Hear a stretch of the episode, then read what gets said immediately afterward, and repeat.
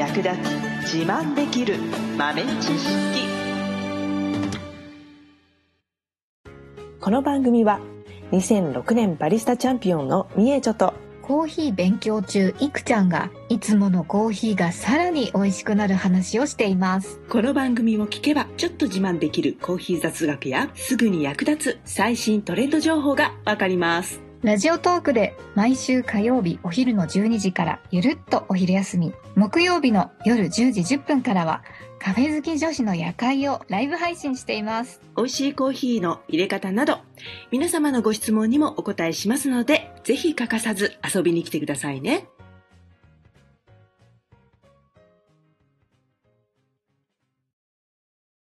みえちょ先生。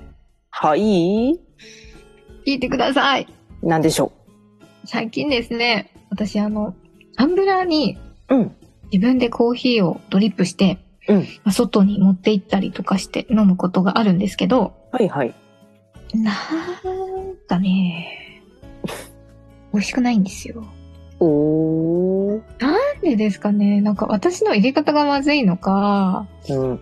それともタンブラーが良くないのか、うん。豆がダメなのか、うん。全部なのか。どう、どう、どう思いますか先生？なるほどね。いや、いいね。なんか最近ほら、春先になってきたりとか、あと学校とか職場とかにさ、うん。アンプラーに入れて持ってく人多いよね。うんうんうんあと、ほら、行きがけにお気に入りのコーヒー屋さんで入れてもらったりとかさ。うん。いいですね。いいじゃん、いいじゃん。えー、そっか。なんか美味しくない？いや、なんかね、へ、変な味っていうか、え、なんだろう？ーん。う。なんか家で飲むのと違うんですよね。ああ、なるほどね。でも同じコーヒー豆でお家で飲む時とタンブラーで持ってった時と味が違うんだったら、うん。豆ではなさそうだよね。豆とか入れ方ではなさそうだよね。うーんうんあ、そうですよね。うん。そうだ、そうだ。私の、私のせいじゃないわよ。急に元気になった。血気盛んになった急に。う んうん。で、自分のせいだって思いたくないじゃないですか。まあね。まあね。そうだよね。そうだよね。そうね。まあその、持って歩くことで、まあ時間がある程度経ってしまっているっていうのも一つ原因かな。ああ、そっか。うんうん。入れたてじゃないっていうのが一つあるかもしれないね。うん。うん。あとまあもちろんタンブラーの良し悪しもあり得るかな。うん。こちらの良し悪しとかあるんですか？うん、そうだね。結構話よく聞くのは、はい。あの、ちゃんと閉めたはずなのに漏れちゃったとか、うん、あカバンの中で横倒しになったらちょっとこぼれたとかね。あ。はいはいはいそうはい。いう話もあったりするんで、やっぱりタンブラーも、まあ、いいやつを買った方がいいよね。うんいいやつ。うん。あの、ど、どんなのがいいですか？どんなのがいいか。そうだね。やっぱりその気密性だよね。この、液漏れしないやつ。あとは、えー蓋の種類？例えば、えっ、と、どういう風に飲むか。こう、キャップを開けてそのまま飲むスタイルなのか、キャップを開けて、キャップを器代わりにして飲むタイプなのか、あとはストローなのか、まあいろいろタイプがあると思うので、はい。まあ自分が飲むのにどれが適しているかなっていうのをちょっと考えてもらって、あとはサイズかな？サイズ。うん。どれぐらい持っていくのか。うんうんうん。によって、まあちょっと選び方が若干変わってくるんですけど、その辺はまあ、えっ、と、利便性に関係する部分なので、うんまあ味にはあんまり直結しないんですけど、はい。味に直結する部分としては、やっぱり素材ですよね。素材。うん内側、特にその、えー容器の内側の、まあ、コーヒーの液体に触れる部分、ここの素材によっては、やっぱりちょっと金属臭だったり、そのアクリルとかプラスチックみたいな素材を使っていれば、そういう素材の匂いをちょっとね、コーヒーが吸着しちゃったりするので、おお。コーヒーらしい香りうんにちょっとなんか邪魔者がいるみたいな感じがする場合が、うん、ありますね。まあ、これに関しては、まあ、何回か使ってるうちに気にならなくはなってくるんですけど、うんうん新品の時はね、うん、若干あるかな。うんなるほど。そう。で、まあやっぱりあったかいコーヒーを持って歩きたいんであれば、その保温性とか、あと、まあ、冷たいコーヒーも当然保冷性って言ってね、保温とか保冷に優れたものの方が、まあ、あったかいものはいつまでもあったかく、冷たいものはいつまでも冷たくっていう風にね、あの持って歩けるので、そこは結構みんな大事にしてるところかな。うんうんうんで、その内側の素材が、その真空断熱とかそういう保温性、保冷性に優れたものになると、やっぱり内側の素材はどうしても金属であることが多いので、その金属の素材、そのままなのか、ステンレスとかそのままなのか、あとはフッ素コーティングだったり、テフロンコーティングとか、そういうコーティングがされているものもあります。うんなので、まあ、どういう素材で作られていて、まあ、コーティングなどが施されているかどうか。このあたりもね、気にしてみるといいかなと思います。そっか。うん。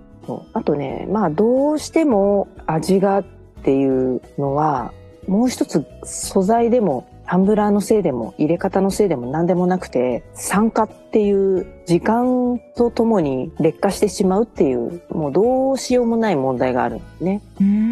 そっか。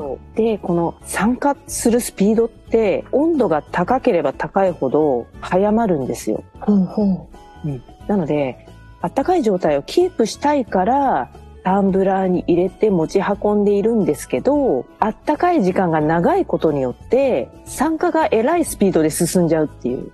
ああ、そうか。現象がそう起こっちゃうんですよ。うん、ほうほうほう。なので、なんか美味しくないなっていうのは、その酸化のスピードが早まってしまっているっていうのも原因の一つあるかもしれないね。うーん、そっか。なので、まあ、冷たいコーヒーを持ち歩く分には、その辺はあまり気にしなくて大丈夫ですね。うん。うん、冷たい状態とあったかい状態。例えば、冷たい状態だったら、えー10度ぐらい。で、あったかい状態を、えー60度ぐらいだとしてうん、比較すると、酸化のスピード30倍ぐらい違うんだって。えー、そんなに？えー、そう。なので、もし、その酸化した味が嫌だなっていう人は、冷たいコーヒーをもうめちゃめちゃ濃いめに入れて、持って歩くのがいいかも。冷たいコーヒーを濃いめに？うん、そう。まあ、アイスコーヒーでもいいし、水出しコーヒーでもいいし、冷たい状態で持って行って、もしオフィスとかだったら、給湯室でお湯がね、出せたりすると思うので、給湯室とかあとウォーターサーバーとかあると思うので、温かいコーヒーが飲みたければお湯を足してもらって、温かくしてもらうと。うーん。なるほど。そうすると美味しさは多少その劣化した味っていうのは感じにくくなるかな。なるほどです。うんそうどうしてもね、あったかいコーヒー時間経つと劣化した味がっていう人の場合は、あえて冷たいコーヒーを2倍濃縮ぐらいの感じで濃いめに入れてもらって、お湯で割る感じがいいかな。わかりました。なんかすごい画期的な、うん。わかっちゃいました。ね、意外とね、そう、いつまでも暖かくしておきたいからと思って選んでるのに、酸化のスピードをね、早めてしまうっていうね、うんう。ん、そこが盲点でした。なるほど、なるほど。私のせいじゃなかった。酸化が悪いんです。そうです。ということで。そういうことでした。まあでも、あったかいコーヒーで、1時間、2時間ぐらいで飲み切ってしまうんであれば、まあ、あったかい状態で入れていただいても、そんなにゲーなんだこれっていうことにはならないかな。うん。うん。で、2時間ぐらいですね。そうですね。うんで、そのぐらいだったら結構入れたての状態をほぼキープしてくれると思うので、そのタンブラーの性能もね、いいやつだったら。うん、うん。うんうん。あとは、そうだな、冷たいコーヒー入れていくとき、氷も入れていく人もいると思うんですけど、まあ、氷に関しては、まあ、ちょっと薄まることを想定して濃いめに入れたコーヒーだったら問題ないんですけど、うん、いや、薄まるのは嫌だ。でも氷が入ったキンキンに冷えたのがいいっていう人は、はい。お家でコーヒーの氷を作っておくといいと思います。コーヒーの氷。うんうんうん。そう。普通に、まあ、アイスコーヒーとか水出しコーヒーを入れてもらって、まあ、それを冷凍しておくという感じですね。へえ。うん。で、入れたコーヒーにそれを何個か入れて、あー持ち運んでいただければ、氷が入った状態のキンキンに冷えた状態がずっと続いて、かつ薄まらない。おー、すごい。うん。これはおすすめですね。いいですね。うん。暑い時はね、キンキンに冷えたの美味しいもんね。うん。そっか。また一つ賢くなっちゃった。やってみたいと思います。はい。最後までお聞きいただきありがとうございました。